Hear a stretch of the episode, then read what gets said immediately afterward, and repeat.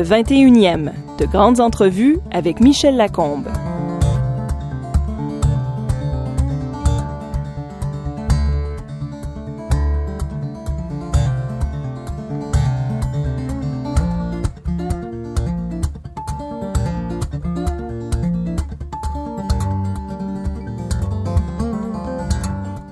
C'est l'auteur de théâtre le plus important au Québec avec Michel Tremblay. Traduit en plusieurs langues, il est connu à travers le monde. Son écriture est ancrée dans l'histoire aussi bien que dans la vie quotidienne d'une façon qui rejoint toutes les communautés humaines de toutes les géographies. Si vous ne le connaissez pas, vous connaissez son œuvre. Les Faluettes, La divine illusion, Les Muses orphelines, mais aussi des comédies, Les Grandes Chaleurs, Pierre et Marie et le démon. Je m'arrête là, vous l'avez reconnu. Michel-Marc Bouchard, bonjour. Bonjour. Michel-Marc Bouchard, tout ça commence dans une famille nombreuse, dans un mini-village du lac Saint-Jean, quelque part en Talma et Péribonca, qui s'appelle Saint-Cœur-de-Marie. Eh oui. Euh, dans un rang. Le, Même pas dans le village, dans le rang. Non, dans le rang, officiellement, c'est euh, le, le, rang Saint-Georges, mais plus connu sous l'appellation le rang des Chicots. Euh, parce qu'il y a eu, je crois, suite à un incendie qu'il y a eu dans, dans, dans, le coin, il restait que des chicots, des arbres. Alors, euh, finalement, ben c'est ce que c'était. On nous appelait les chicots. Euh, aussi simple que ça. Et ça comme j'étais pas, comme pas très gros, en tout cas très très svelte, alors j'étais un digne représentateur de, de, de, de, mon rang. Alors oui, la, la, la, famille était nombreuse, entre autres du fait que ma grand-mère euh, s'est mariée trois fois.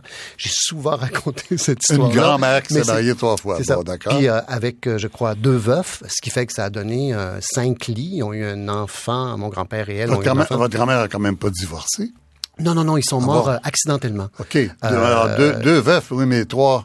Ah, trois mariages, Trois mariages. Alors, bon, enfin, euh, OK. sortez vos calculatrices. Alors, finalement, ben, c'est, je suis né entouré de gens, entouré d'une très grande famille parce que euh, on vivait, euh, la maison euh, était annexée à celle de mon grand-père. Mhm. Ce qui fait que le dimanche, c'était, euh, c'était, euh, comment je peux dire, donc, c'était l'effervescence, c'était, euh, et, et, et dans cette famille, il y avait des gens de, de tout, je dirais, de toutes catégories sociales. On avait autant des médecins que des euh, presque des coureurs des bois, des trappeurs. Et il y avait euh, aussi principalement mon père, mon oncle et mon grand-père qui étaient bouchers parce que l'abattoir familial était sur euh, le terrain à côté de la maison. Un, un abattoir familial. Oui, c'est-à-dire ben, familial qui était aussi commercial. Vous avez, été élevé avec un l'abattoir à côté de la maison. Absolument. J'ai été élevé ma, ma chambre de Pas traumatisant, ça? Ben écoute, j'en ai ça aussi souvent parlé. Euh, effectivement, très jeune, vers, euh, je sais pas, euh, 6 heures du matin, lorsqu'il faisait boucherie, euh, particulièrement les jours où c'était les cochons. Je pense jeudi, vendredi, quelque chose de genre. J'étais réveillé très tôt par ces cris d'agonie des porcs parce que c'était vraiment à l'époque, disons que la- la- l'abattage euh, c'est beaucoup sophistiqué avec le temps, mais à l'époque c'était euh, un peu plus artisanal, ce qui fait que euh, n'y avait pas encore les chocs électriques pour les porcs, pour les dé- désensibiliser, euh, les rendre un peu plus inconscients. Alors ce qui fait que tu entendais ces, ces cris euh, constamment et, et comme c'était très près, ben je pense aussi lorsqu'on est élevé à la campagne, on n'a pas nécessairement un- euh, il y a moins de, de, de- il y a moins de protection, je dirais, pour un enfant face à ces, choses-là Oui. de la vie. Ce qui veut dire que moi, je Oui. pouvais aller à l'abattoir pour regarder ce qui se passait. Et c'était, euh, c'était, je peux dire, On- déjà, c'était violent. Oui, mais Ouais, c'est. J'ai envie de le voir comme une bonne chose, puisque, en fait, c'est pas une famille que vous reniez, au contraire, c'est votre origine culturelle, vous le, vous l'avez dit souvent. Euh, Il n'y a pas de livre dans la maison, mais euh, vous dites, vous avez une façon de le dire, vous dites, je viens de l'oralité, parce que tout le monde parlait, tout le monde racontait des histoires. Et, et, euh, pour vous, c'est la, la base de votre culture, ça? Absolument. Euh, je n'ai pas. Aucune envie de fonda- personne là-dedans. Là. Mes fondations sont absolument pas littéraires. Euh, écoute, la, la seule littérature à laquelle on avait véritablement accès était euh, à l'Église et c'était euh, la Bible et l'Évangile. Et en plus de ça, on nous racontait tout le temps l'histoire dans le désordre, dans le sens que on se, on- on- les fêtes religieuses n'avaient pas nécessairement une chronologie toujours évidente. Ce qui fait que cette histoire-là, euh, elle était pour moi, euh, c'était cette littérature-là, biblique, euh, chrétienne, autrement dit, était extrêmement exotique. Catholique, catholique, disons-le carrément. C'est là-dedans qu'on a été élevé. Absolument, qu'on a baigné là-dedans. Même le sens, je dirais, du théâtre, du cérémonial est venu aussi de la représentation euh, de l'Eucharistie, des fêtes, le des théâtre fêtes de l'Église. Absolument. Moi, j'ai quand même connu un peu à la fin les fêtes Dieu, les veillées pascales, tout ça. Alors, il y avait comme un immense décorum, costume, euh, code, et, et, et, et, et aussi tout l'exotisme euh, que ça que ça apportait du fait que euh, tout ça se passait en Judée, tout ça se Mhm. passait Bethléem, Jérusalem, Nazareth, euh, le Liban, l'Égypte, euh, ce qui fait que c'était des... On était quand même à moins 40, Exotique. moins 40 sous zéro, ce qui fait que c'était quand même extrêmement exotique. Mhm. Euh, ce qui fait que c'était, je dirais, la, la première approche de la littérature, mais c'était pratiquement la seule, à part peut-être que ma mère a décidé d'acheter une encyclopédie euh, qu'elle devait payer mensuellement, euh, pas mensuellement, hebdomadairement à l'épicerie, et on a eu une espèce de la Deluxe euh, encyclopédie Groslier. Et pour moi, Groslier. et pour Ah moi, oui. ça a été vraiment, je veux dire, l'ouverture sur sur le monde, Mhm. parce qu'on pouvait voyager à travers ça. Ben, on a Internet aujourd'hui, mais c'était l'Internet du Ben, temps. C'était un Internet. D'ailleurs, j'ai fait, hein. conservé cette encyclopédie-là euh, qui prend énormément de place, Mm. mais j'arrive pas à m'en débarrasser. On dirait que c'est mon fondement. ça peut être, ça peut être utile pour tenir des tables. Des... Oui, parce que pour le reste, ça fait longtemps que je l'ai ouvert, j'avoue. oui. Alors, mais donc, il n'y a pas, y a pas de livre à la maison. C'est vraiment, Non. c'est Ben, vraiment. Quelques-uns, je me souviens quand même qu'on avait, ma mère avait un livre d'Anne Hébert, euh, il y avait, mais c'était vraiment une, une Oui. tablette, euh, Oui. vraiment une tablette de livres. Et mais, mais vous allez quand même au séminaire parce que, quoi, vous êtes choisi pour être le, le prêtre de la famille, quoi? Non, pas du tout. C'était quand même au début des années 70. Alors, Oui, on n'était pas vraiment dans, dans, dans, dans- on était, on était quand même dans la révolution euh, tranquille. On était, euh, euh, mais par contre, le séminaire euh, qui était le, le séminaire marin du clergé à Métabetchouane, qui à l'époque s'appelait Saint-Jérôme au lac Saint-Jean, était quand même la meilleure école privée. Ce qui veut dire que mon grand-père, euh, il a pas envoyé mes sœurs à l'école privée, mais moi, il m'a envoyé étant le digne fils de la famille. Le Votre grand-père. mon grand-père, euh, oui, parce que mon grand-père ah, gérait tout. Gérait même l'argent de mes parents. Jusque dans les années 70. Ça veut dire que mon père avait le droit, si on faisait de l'argent de poche, mais pour tout le reste, tout le reste, c'était mon grand-père qui était le, le- le- le fournisseur. Alors, ce qui fait que c'est à lui que euh, ma mère euh, tu vas voir ton grand-père, il m'a dit, parce que j'avais l'intention d'aller à cette école-là, et ma mère tenait à ce que je fasse, que j'aie une bonne éducation. À cette époque-là, est-ce que c'est plus le cours classique, là? Non, Vous pas du tout. pas été au cours Pas du tout. On était vraiment, le séminaire était vraiment assujetti euh, au, euh, au, cours du ministère de l'Éducation. Est-ce que vous faites quand même du latin? du- Absolument, on faisait Oui? du latin, civilisation ancienne, mais par contre, on faisait plus de grec, il y avait plus de la rhétorique, euh, Mm-hmm. rhétorique et tout ça. Mais c'était un, un- un programme qui était, qui était très large, qui couvrait presque tout, sciences pures, sciences Mm-hmm. Humaines, euh, histoire, euh, etc. Et ma mère me disait toujours, s'il te demande, parce qu'il y avait quand même des prêtres qui nous enseignaient, il y avait quand même encore une, une, une- prétention de, Ouais, de- de ouais, former des sûr. prêtres. On n'appelle pas ça un séminaire pour rien? Ma mère disait toujours, s'il te demande, si tu veux devenir prêtre, prends une pause, puis dis que tu ne le sais pas. Mais sois grave. Avec un air de pas. réflexion, Avec un air de euh, réflexion. C'est ça qu'ils m'ont gardé quatre ans. Et là, Matane, cégep de Matane. Oui. Euh, il y a eu quand même une année quand même d'école publique à, à Alma. Euh, Ah J'ai touché à la polyvalente. Voilà. En quelle année?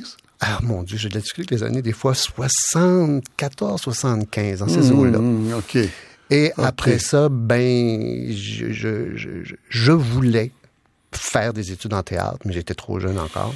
70, euh, 73, 14, donc vous n'avez pas connu les, les gars du FLQ d'Alma. Non, Qui, euh, non. De toute façon, je pense qu'il était plus vieux que moi. Euh, Oui, on oui, parle encore, encore de la polyvalente. Non, je ne les ai pas vraiment côtoyés. En 70, à la crise d'octobre, vous aviez 12 ans, c'est ça? Ouais, j'étais au séminaire. Euh, Avez-vous des souvenirs de ça? Euh, je me souviens que euh, D'ailleurs, j'ai écrit pour ça, pour Radio-Canada, pour une, une espèce de... Il y a, eu un, un événement souvenir, il n'y a pas très longtemps, des événements d'octobre. Et euh, on m'a demandé d'écrire quelque chose. Et, et je me souviens que dans le village, on parlait d'un couvre-feu. Parce qu'il allait avoir un couvre-feu, ben, il avait à Montréal. Une espèce de... L'armée était là et tout. Mais nous, on écoute, jeunes, le couvre-feu, on a pris ça au sérieux. Puis on se ouais, dit, d'accord. Mm, écoute, on se demandait, bon, qu'est-ce qui va se passer? Autrement dit, on devait pas rentrer tard, on devait faire attention à ce qu'on disait. Il y avait comme, on avait comme créé une espèce de syndrome dans, dans, dans, dans, dans, mon village. Euh, mes parents aussi n'avaient un peu mis, mais euh, il y avait une véritable peur que ce qui se passait à Montréal euh, soit, se répande partout. Oui. C'est quand même je vais pas insulter les gens du Lac-Saint-Jean, mais on est loin des grands centres. J'ai lu quelque part, vous avez dit, la, Révolution tranquille, ça se rendait chez nous euh, un peu tranquillement par la porte d'en arrière. Hein? Euh, regardons la situation géographique. Je n'ai pas apporté de carte avec moi, mais je dirais que on est quand même extrêmement isolé. Il y a une frontière, dans le sens qu'il y a, un parc qui s'appelle le parc des Laurentides, qui est une forêt, et hmm. qui fait qu'il y a eu un isolement quand on dit que l'autoroute euh, maintenant qui mène des, années 60, c'est une voie à chaque bord. Hein. C'est ça. Puis ça fait pas très longtemps, de toute façon, que l'autoroute qui mène de hmm. Québec à, à, Chicoutimi, euh, hmm. cette autoroute-là, euh, en plein milieu du parc, elle se rend même pas à Alma encore. Ce qui fait que il y avait un véritable isolement qui créait, que créait en, en, soi une véritable culture, qui fait que j'ai toujours souvent dit que pour moi, le Saguenay-Lac-Saint-Jean, c'est mon Péloponnèse. C'est dans le sens que chaque ville, chaque municipalité a son héros, ses héroïnes, ses mythologies, ses personnages plus grands que nature, mm-hmm. parce que autour de, dans cet isolement-là, il s'est créé une véritable culture une véritable, mm. un véritable accent, une véritable langue, euh, ce qui fait que euh, j'apporte avec moi dans mon travail souvent aussi cette référence-là. Mm, mm. Mais il ben, fallait absolument que j'en sorte. oui, mais en même temps, vous le transportez avec vous. Quand vous arrivez au cégep de Matane, vous faites du théâtre, vous partez d'une troupe de théâtre que, que vous appelez façon un peu enfantine de la séance. Le théâtre de la séance, absolument. Et, et un souvenir d'enfance d'avoir fait des séances. Absolument, de dire bon, ben écoute, c'est c'est l'époque des tréteaux, c'est l'époque d'un spectacle sans prétention. Oui, oui. Alors que mes spectacles avaient quand même beaucoup de prétention. Euh, mais c'est là. Mais là, vous faites du théâtre euh, ben, à, demi-temps, quoi. Vous, ah oui, je fais mes études en tourisme. mais vous faites ça se passe bien de mes études, mais vraiment presque le trois quarts du temps. Euh, Qu'est-ce que vous avez comme culture théâtrale à ce moment-là? Rien. Honnêtement, j'ai rien. Rien, c'est beaucoup, là. J'ai ce que j'ai pu voir. Vous avez au moins Marcel Dubé à télévision. Oui, ce que j'ai pu voir un peu l'univers de Marcel Dubé et aussi euh, le, théâtre Alcan, les Beaux Dimanches, où il y avait des captations de, pièces de théâtre ou encore des, on, les tournait ici en direct à Radio-Canada. Mais le théâtre live, sur scène, l'expérience de scène en tant que spectateur, mmh, j'avais mmh. pratiquement rien. C'est quoi Marcel Dubé pour vous à ce moment-là?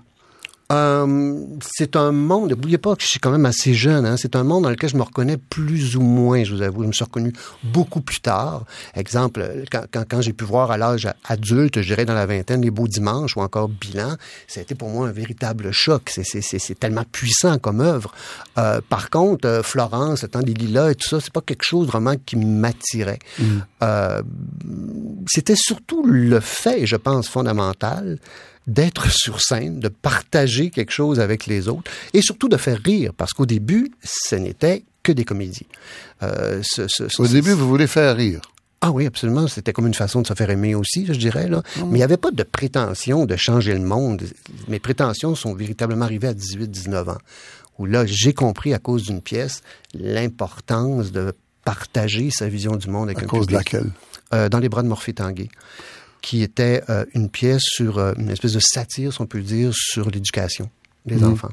Euh, mhm. et à quel point, mais je pense aussi c'est un, c'est un cri d'un, adolescent, ben, 17-18 ans, qui fait que pourquoi dans notre vie, tout est déjà déterminé? Pourquoi est-ce qu'on doit croire et déterminer? Pourquoi nos origines, notre culture est déterminée? Pourquoi tout ça, ce qui nous construit, ce qui est fondamental? Alors, qu'est-ce qui nous reste à faire avec ça?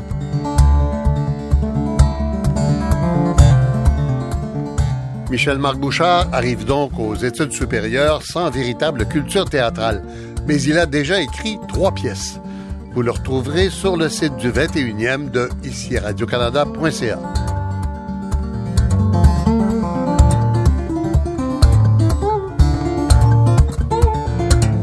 Quand vous arrivez en théâtre à l'Université d'Ottawa, euh, mais là, vous devez avoir commencé à, à vous donner une certaine culture théâtrale au Cégep de Matane, non? Absolument. Puis j'arrive quand même avec, à Ottawa avec un bagage, je dirais, de créateur, mais pas un bagage... Avez déjà combien de pièces décrites? Hmm, trois, quatre au moins. Et, hmm. mais j'avais pas un bagage de penseur du théâtre. J'avais pas la culture, si on peut dire, théâtrale. Hmm. J'avais pas... Euh, je connaissais rien de l'histoire en général du théâtre. C'était un peu fragmentaire. J'avais comme glané des choses, mais qui n'étaient pas organisées. Et c'est à Ottawa, euh, quand j'ai fait mes études, que là, tout, tout prend forme. Mais c'est important, c'est parce qu'on a parlé de Marcel Dubé à la télévision. Euh, pour vous, c'est pas du théâtre parce que c'est à la télévision. Non, quoi, ça... ce n'était pas l'expérience théâtrale parce que c'était à la télévision. Oui, c'est ça. Je considère encore, encore de nos jours, que l'expérience théâtrale, ça se vit dans, la, salle, avec la représentation. Mm. On nous mm. parle beaucoup présentement de, ok, de l'apport du numérique dans les arts, puis du numérique dans les arts, et, de passer à cette étape-là, faire bien d'argent sur ça. Mais pour moi, ça remplacera jamais, mm. au grand jamais, l'expérience de expérience humaine et unique de la représentation euh, concrète euh, du théâtre ou de n'importe quelle autre représentation des arts euh, d'interprétation. Ça fait deux fois que j'ai interprétation, ça se passe bien. Pourquoi? J'arrive pas à me corriger comme ça. J'ai des manies. OK, de Matane, donc, au, au théâtre à l'Université d'Ottawa. Qu'est-ce que vous apprenez à l'université en théâtre? Euh, c'est une question qui a l'air juste comme ça, mais j'essaie de cerner le personnage qui a fait ce que vous êtes devenu. En arrivant à Ottawa, j'arrive, je pense, avec une prétention, c'est-à-dire de connaître le théâtre québécois, le théâtre canadien, et en essayant de le situer dans le monde. Le problème, c'est qu'il était très difficile de situer dans l'histoire du monde, j'entends, dans l'histoire du, Et ça m'a énormément frustré, je pense. J'essayais d'apporter dans certains euh, cours, euh, qui n'étaient pas mes cours en dramaturgie, mais mes cours en théâtre tout court, cette notion-là du théâtre québécois ou du théâtre canadien ou l'essence du théâtre ici. Hmm. Et c'était à chaque fois pas reçu. On était vraiment dans une quête, euh, une perspective très large, très universelle, très européenne aussi. J'ai eu une chance, je pense, à Ottawa, c'est que, et à quelque part, une malchance. C'est que l'ensemble de mes professeurs, sans me tromper, tous, étaient soit européens, soit euh, canadiens anglais, américains. Il y avait, j'ai pas eu de professeur, un seul seulement, je crois, québécois. Ah bon? Ce qui veut dire que j'ai eu une formation presque européenne, Hmm. à Ottawa. Hmm. Alors que quand je suis sorti de l'université, j'avais absolument pas de formation sur le théâtre québécois, sur le hmm. théâtre qui s'écrivait, sur notre histoire.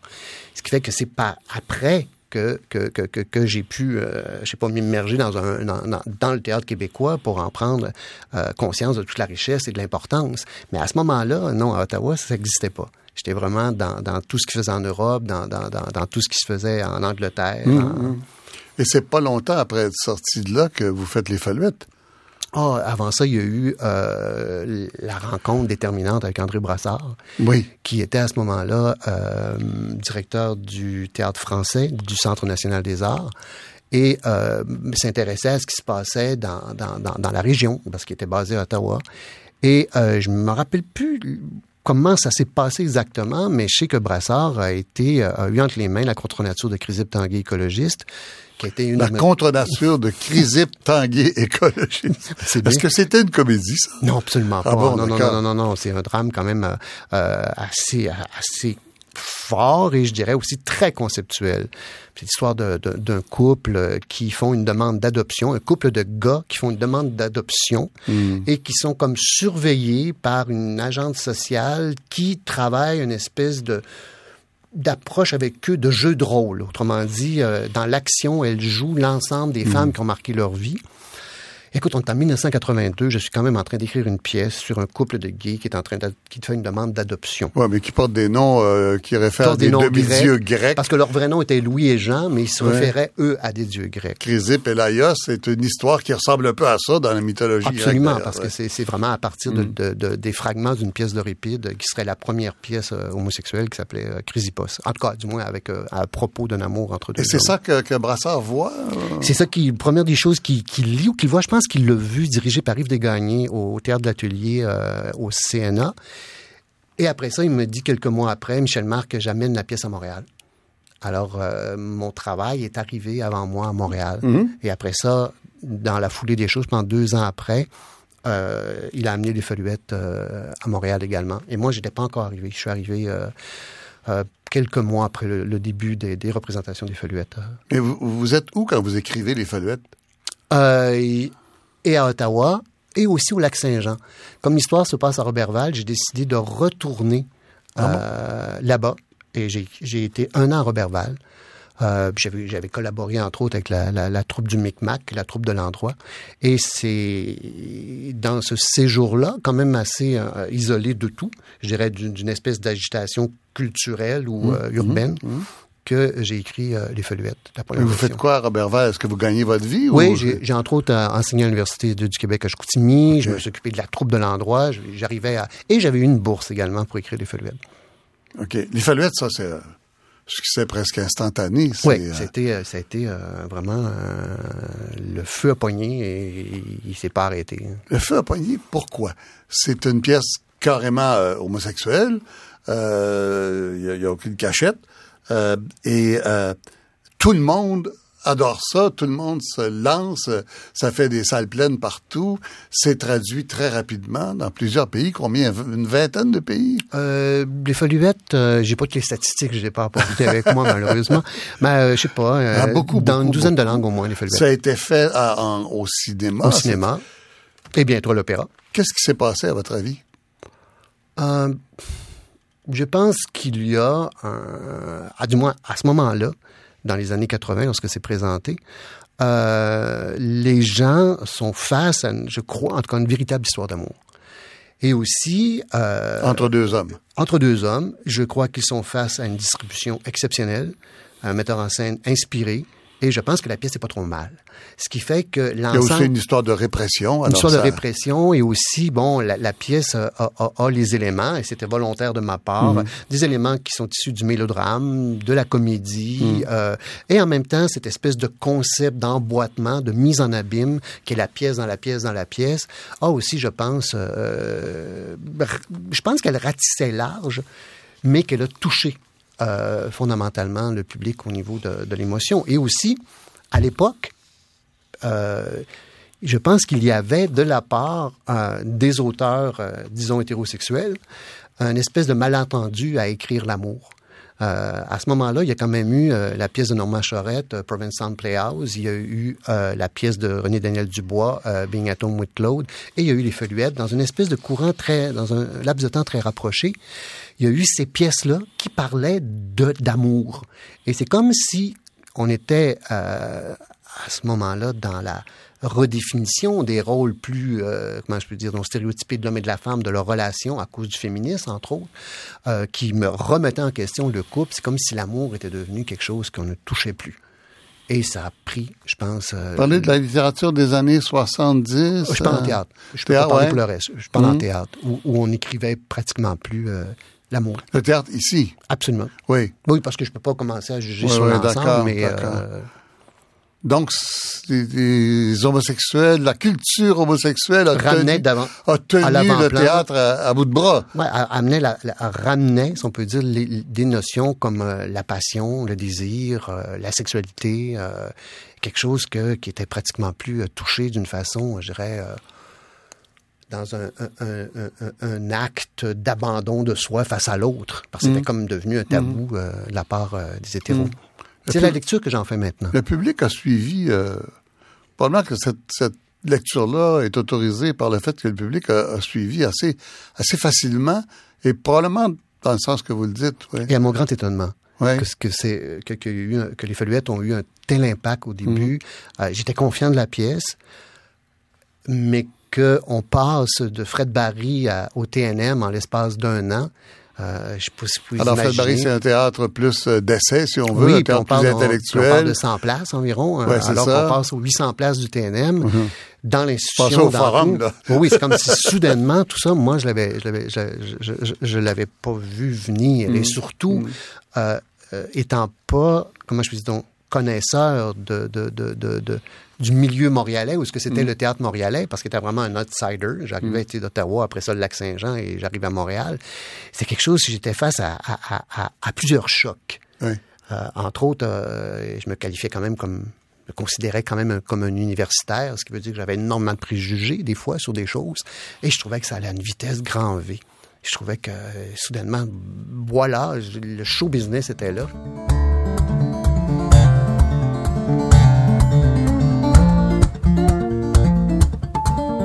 Michel Marc Bouchard, écrivain et homosexuel, n'a jamais voulu porter l'étiquette de la culture gay. Et il dira pourquoi. Ici Radio-Canada, première.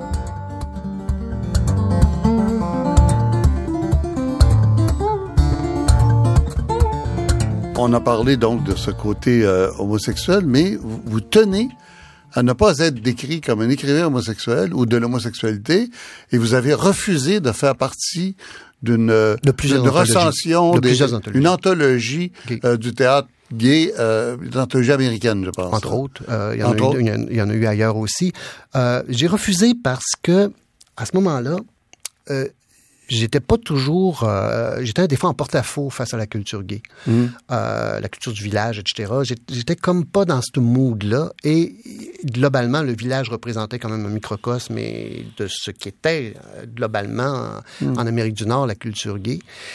Et j'avais peur que cette étiquette-là, qui est quand même une étiquette, et comme tous les auteurs, on a peur des étiquettes, ferme le sens de l'œuvre Ben et oui, que ne, soit ouais. condamné qu'à euh, des productions gays ou encore. Euh, alors à ce moment-là, j'étais très, très, très rébarbatif à ça. Je disais toujours, et je le dis des fois encore, euh, j'ai écrit une histoire d'amour entre deux hommes. Je suis pas le porte-en- le, le- le porte-étendard du drapeau arc-en-ciel. mais d'abord entre deux êtres humains. Absolument. Ouais. Mais après, j'étais capable quand même d'être, je sais pas si euh, d'avoir un, un cerveau à géométrie variable, mais c'était euh, après ça quand même, j'étais un des premiers avec Yves Jacques, on était les deux premiers porte-parole de Gay Écoute, Mhm. les deux premiers à faire la parade. Il y avait quand même, oui, j'étais capable d'avoir une implication sociale, mais je voulais pas que l'œuvre elle se ferme dans, Ouais, dans- ouais, dans- dans- ouais, par cette étiquette-là. Ouais. Comme il y a eu des auteurs euh, femmes qui, à un ont, refusé aussi nécessairement d'avoir l'étiquette féministe par rapport à leur œuvre. Mhm, mhm. Euh, autre chose, l'Église catholique. Euh, vous, vous en parlez beaucoup. hein. Le, catholicisme, ça revient dans toutes les pièces. Euh, on parlera de la divine illusion tout à l'heure, qui est vraiment quelque chose de absolument magistral. Je pense que tout le monde sera d'accord. Euh, vous n'avez pas de hargne vis-à-vis de l'Église catholique. Vous n'êtes pas catholique pratiquant.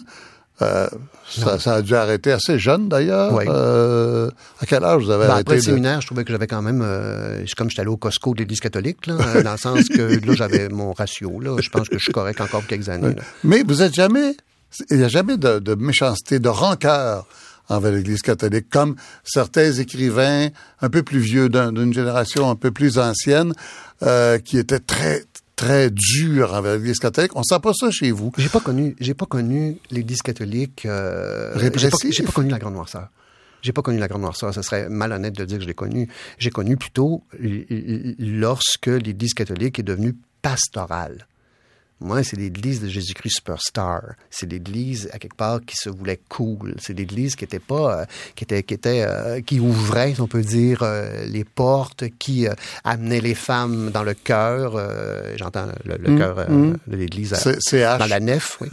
Alors, c'est comme si je, je n'ai pas connu, mais par contre, ça fait partie intrinsèque de mon vocabulaire culturel. Ça fait partie intrinsèque de d'où je viens et d'où mes ancêtres viennent. Et j'en aime la théâtralité. J'en aime le code, la codification. Ouais. J'en aime et, et- et- et- et j'aime, comment je peux dire, donc, m'en servir comme un vocabulaire.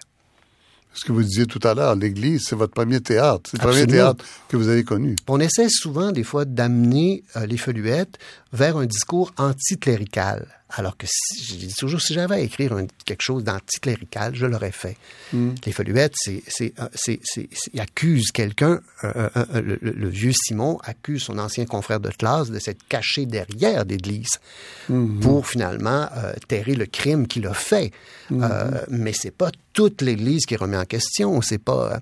et c'est fascinant parce que des fois, les Canadiens anglais, lorsqu'ils approchent mon théâtre, ont tendance à vouloir ils se servent des fois de mon théâtre pour faire un peu du, du, du catholique bashing.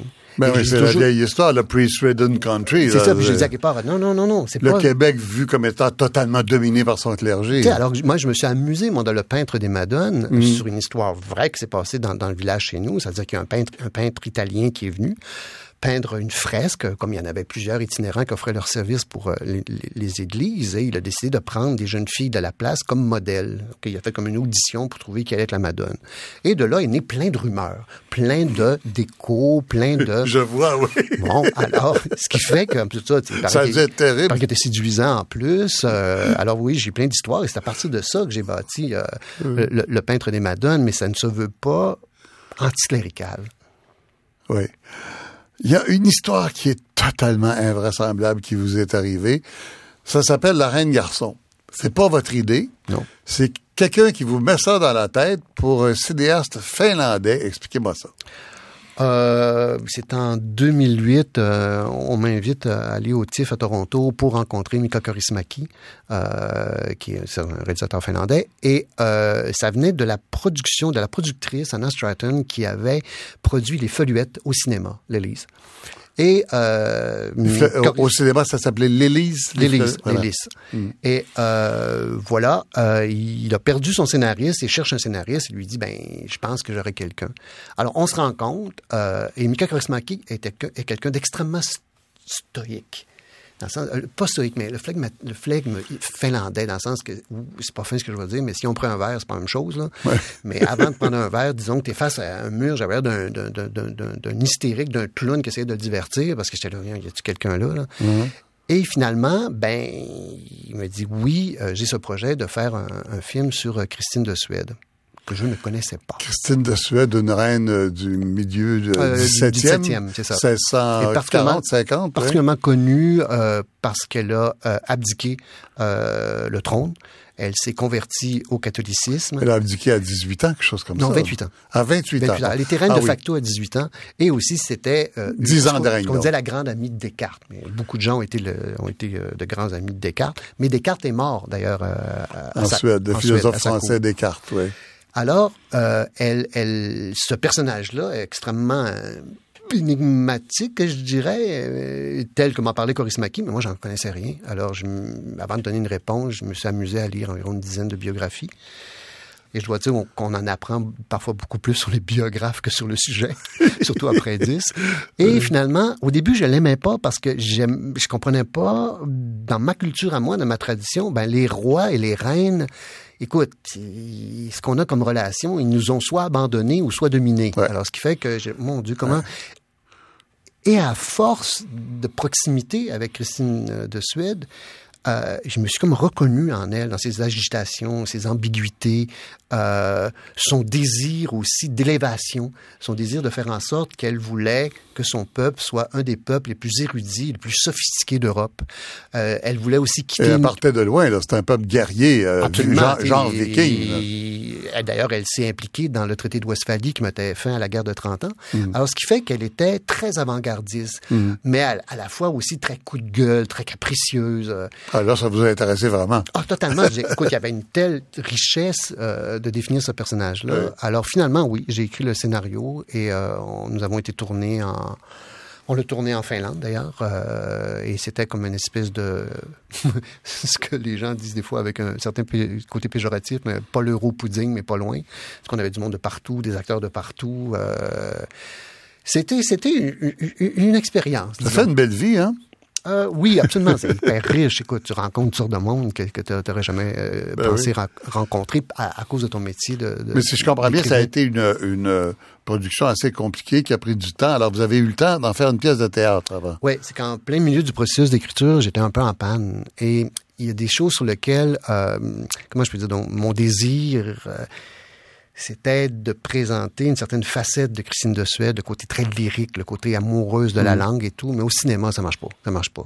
Alors, j'ai comme commencé à acheter des, des scènes à côté.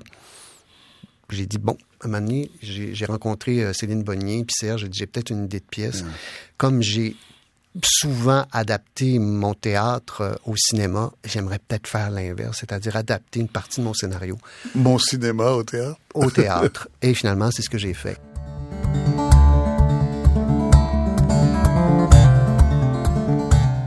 Christine la Reine Garçon de Michel-Marc Bouchard que nous verrons peut-être un jour sur nos écrans. Retrouvez les entrevues du 21e sur le web à ici radiocanada.ca.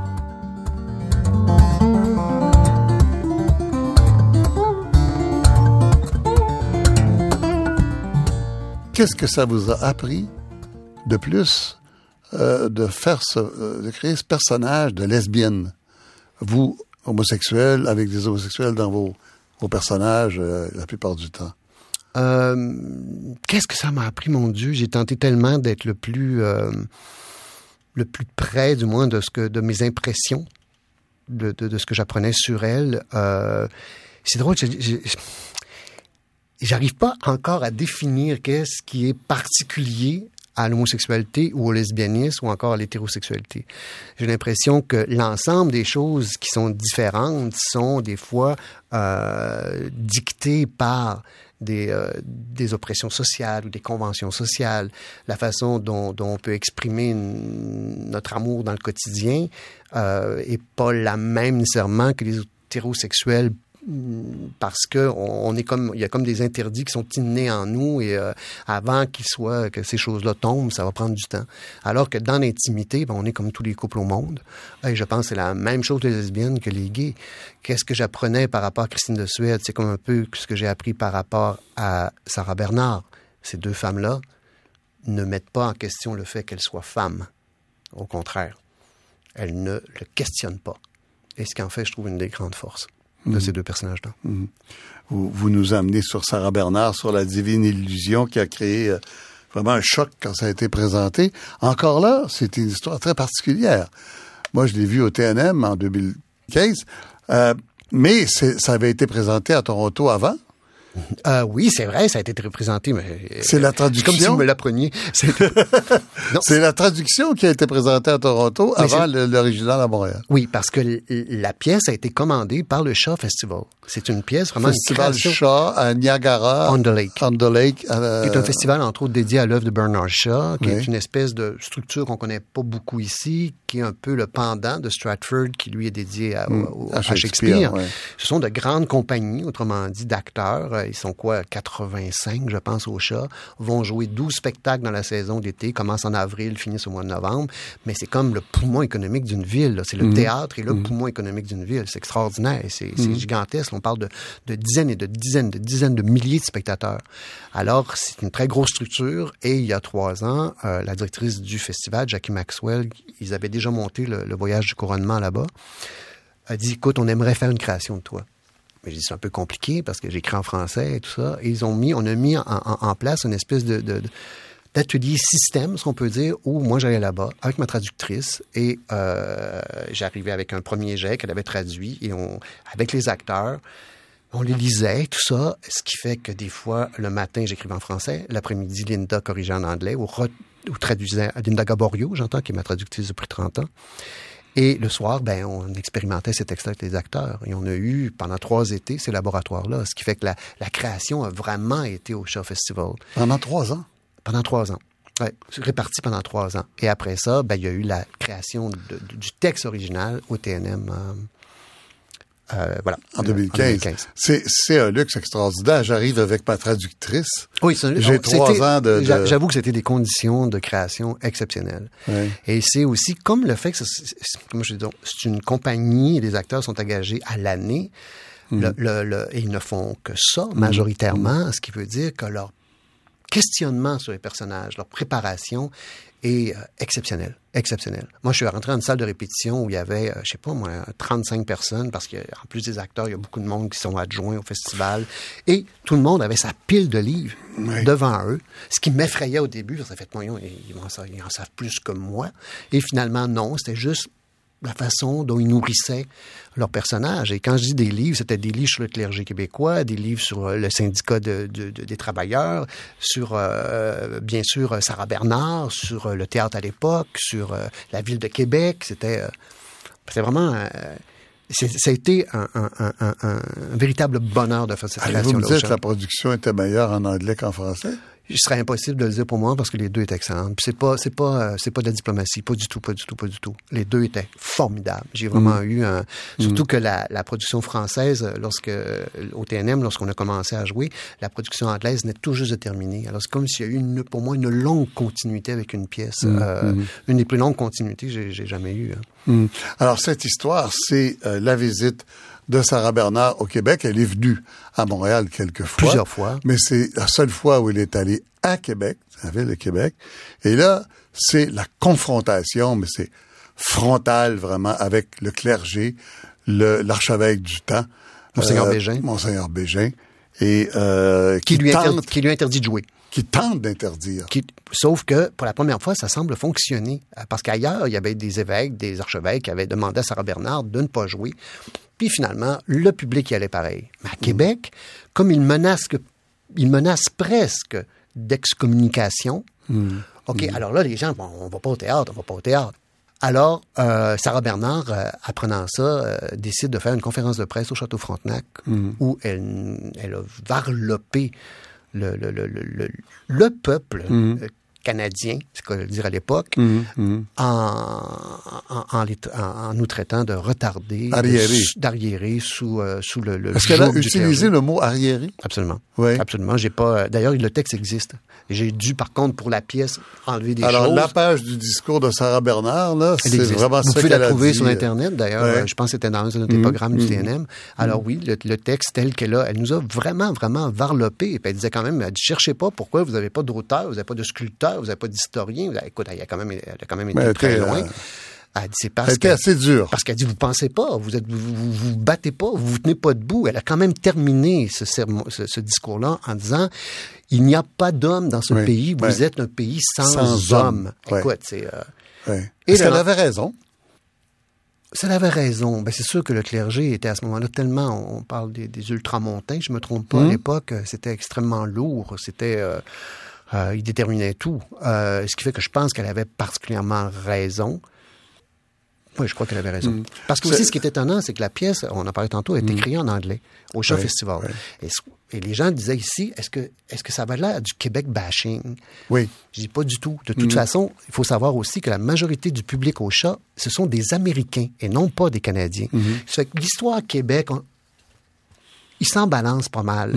Et c'était vraiment pour eux, ils comprenaient simplement ce rapport-là d'une femme qui tenait un propos d'une grande justesse pour l'époque, mais quelque part était qu'on parlait contre toutes les oppressions, pas seulement le clergé, c'est presque une métaphore. Oui, puis pour l'époque, de toute façon, au début 20e, il y a l'équivalent aux États-Unis. Il y a sûrement Écoute, des pièces que moi, je connais pas, encore. que vous devez connaître, qui sont encore. sur le même sujet, Absolument. à la même époque. euh, euh, Puis le deuxième discours qu'elle a tenu, oui. c'était celui sur l'importance et la beauté de l'art.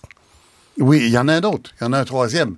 C'est celui sur euh, euh, le travail, l'exploitation des ouvriers. Dans la pièce. Et le travail des enfants. Absolument. Parce que au début 20e siècle, euh, ici, il n'y a pas encore de loi contre le travail des enfants. Pas du tout. Je pense qu'ils arrivent autour de 1910. En tout cas, euh, un de vos auditeurs me corrigera. Et il y a un personnage, là, il y a un enfant qui perd la vie. qui perd la vie, comme il y en avait plusieurs qui perdaient la vie. Quand vous, quand vous lisez les, euh, les euh, en tout cas, les essais qui ont été faits sur euh, la naissance des syndicats euh, nationaux, un peu partout, Mhm. ah, particulièrement dans les tanneries et l'industrie du cuir, ben, tu t'aperçois qu'il y avait tellement d'accidents de travail Mhm. et surtout beaucoup d'enfants et de femmes mouraient. Euh, ce qui fait que je voulais aussi, comment je peux dire donc, je ne voulais pas uniquement aborder, si on peut dire, euh, l'exploitation, les abus faits dans les collèges ou par le clergé, mais également tous les abus qui sont faits face aux, Oui, aux voilà. enfants. Et, Voilà, et c'est quand même ça. un jeune homme qui, dans la pièce, Michaud, découvre de quoi est fait, si on peut dire, euh, la, la- la misère du monde. Oui, oui, oui, oui. Oui, alors c'est ça. Les deux, les deux personnages principaux, à part Sarah Bernard, c'est deux jeunes séminaristes, un de milieu euh, riche qui euh, se prétend poète et, et l'autre de- d'un milieu pauvre, le, le frère de ce jeune garçon qui qui, va meurt. mourir. Euh, lui a été euh, abusé, en tout cas pendant très longtemps. Euh, prêtre. voilà, alors c'est... euh, Et s'il se ramasse au séminaire, c'est le propos n'est de- pas anticlérical, c'est anti... euh, Anti-exploitation. Anti-exploitation. qui prend, Oui. d'après moi, devient une métaphore. Anticapitaliste plus qu'anticlérical. Mais très. Bernard Shaw. Bernard Ouais. Shaw, son œuvre, c'était vraiment contre le pouvoir de l'Église Mm. et contre le pouvoir de l'argent, qui, des fois, à une époque, était quand même assez, euh, assez lié. Mm. Euh, Mais vous n'êtes pas anticlérical. non, j'étais anti-pouvoir. Oui. Anti, euh, comment je peux dire, donc, domination.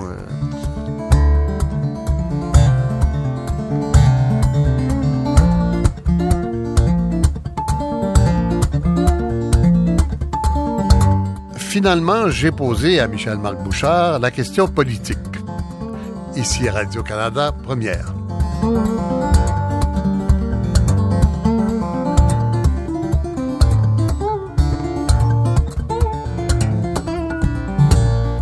Est-ce que... vous n'êtes pas obligé de me répondre? Allez-y. Est-ce que vous êtes souverainiste? Euh, je suis souverainiste, c'est, euh, ça serait, ça serait, euh, je pense, mentir de dire oui, comme ce serait pour moi mentir de dire que je suis fédéraliste. Dans le sens, j'ai toujours été un petit peu euh, en marge de tout ça. Euh, il n'en demeure pas moins euh, que ma plus grande fierté, c'est d'écrire en français. Ma plus grande fierté, c'est d'être issu d'ici. Par contre, je trouve ça extrêmement complexe parce que, oui, souverainiste dans le sens que euh, je suis québécois avant tout, je suis pas canadien, je suis québécois avant tout. Euh, mais m'immerger, devenir partisan d'une souveraineté, c'est moins évident pour moi. Euh, puis je sais que c'est extrêmement courageux ce que je suis en train de faire présentement en vous le disant. Oui. Parce que non, c'est pas bien vu. Ben, Que- je sais que- pas. que- Peut-être plus. On a plus le droit de le dire Oh, je euh, qu'avant, non? Je crois pas. Il y a quand même une espèce Mm. de, de, de, de, de, mouvement, des fois, qui est assez intolérant face à une opinion qui peut être moindrement divergente face à ça. Là, Euh, vous parlez du milieu culturel. Là, ben, des fois, parce que comme si on est toutes peinturées de la même couleur, et Mm. de ce sens-là, moi, je préfère... euh, un, un- un- un- un des gestes politiques dont je suis le plus fier Mm. présentement, c'est que euh, l'Opéra de Toronto va faire en 2020, euh, on, on- on- on va faire La Reine Garçon, Christine La Reine Garçon, à l'opéra. Et c'est un opéra français. Et pour moi, de faire cet Le opéra livret va être en français. Absolument, et ça sera chanté en Les français. chanteurs vont chanter en français. Absolument. Pour moi, c'est une, ça, c'est pour moi, c'est un, c'est ma façon à moi, si on peut dire, ouais, peut-être d'être souverainiste. Mais la partisanerie, etc., Mm. euh, j'ai, immensément de, de respect Mm. pour les gens qui euh, sont totalement impliqués dans, dans, dans- Mm. dans cette cause. Mais j'ai toujours été, à, je sais pas, à porte-à-faux. Euh, par contre, euh, il y a une autre, fa- il y a une autre chose aussi, c'est que les gens ont, ont pas à savoir qu'est-ce que je, Oui? pourquoi je vote, Bon, qui je vote. Euh, c'est une chose qui est Pas très une question impertinente, vous avez répondu longtemps. Oui, hein, pas mal, hein, pas mal. Hein. Parce que vous avez quand même, il y a des gens qui vont se dire, oh, c'est bien lui, il est traduit en anglais automatiquement, il est joué au Canada partout, jusqu'à Vancouver. Euh, Hey, le vous, avez, vous avez une, euh, Oui, mais cette dimension-là. un le- contact très particulier. Oui, le public dans la salle, Oui. au Canada anglais, il s'en sac pas mal, Oui. à savoir si je suis nationaliste ou pas, Oui, ou oui. Mm. si je suis souverainiste ou pas, ou je suis fédéraliste ou pas. Eux, ce qu'ils veulent, c'est de toute façon, au bout de trois minutes de représentation, là, tout ça s'estompe. Est-ce que je Si m'ennuie ou si je suis content d'être là? je suis là? Est-ce que je vis euh, quelque chose? Est-ce que, euh, est-ce que je vais sortir meilleur de la représentation? Est-ce que je pense que c'est la chose la plus, euh, la plus importante? Vous avez parlé d'un- opéra qui s'en vient, La Reine Garçon, à Toronto. Euh, Il y en a un autre. Ben, au moment, nous, on est en train d'enregistrer cette entrevue là, en avril, mais probablement qu'au moment où on sera diffusé durant l'été, il y aura déjà euh, cet opéra à Montréal avec avec. euh, Et ce fut un succès. et ce fut un succès avec les Faluettes. Oui. Euh, même genre, un opéra classique. euh, Absolument, un opéra classique. euh, je dirais que musicalement, si j'ai à le décrire, euh, on est un peu chez Debussy, qui peut fréquenter Gershwin parfois, et euh, Berlioz et Fauré. Parce qu'il y a beaucoup d'emprunts hein, dans, dans la pièce des parce Oui. qu'il y a, il y a les Français qui sont les aristocrates, Oui, il y a les. Québécois, il y a euh, les Français bourgeois, et en plus de ça, ça se passe dans une prison euh, dans une représentation du martyr de Saint-Sébastien. Alors, il y a comme beaucoup de choses. Alors, ce qui fait que euh, euh, il y a des, des référents dans l'opéra qui viennent un peu de ces, ces, ces, ces différents milieux-là. Mais avant tout, c'est un opéra romantique. Martyr de Saint-Sébastien, on est dans l'imagerie un peu ambiguë, là. Absolument, c'était dans la pièce d'ailleurs. C'est la pièce que les jeunes garçons euh, Ouais. répètent et qui fait avec ils, Ouais. ils vont faire corps avec cette pièce-là tout au long de la représentation. Et comme Debussy euh, a écrit, a mis en, en- en musique euh, le, le texte de D'Annunzio, bien, on a des emprunts à Debussy. Michel Marc Bouchard, merci beaucoup. Merci.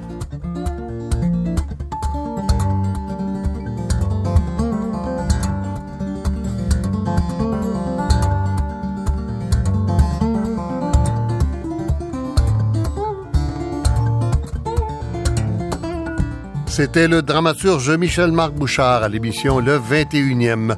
À la technique Sylvain Labrec, à la recherche Sylvie Beloche.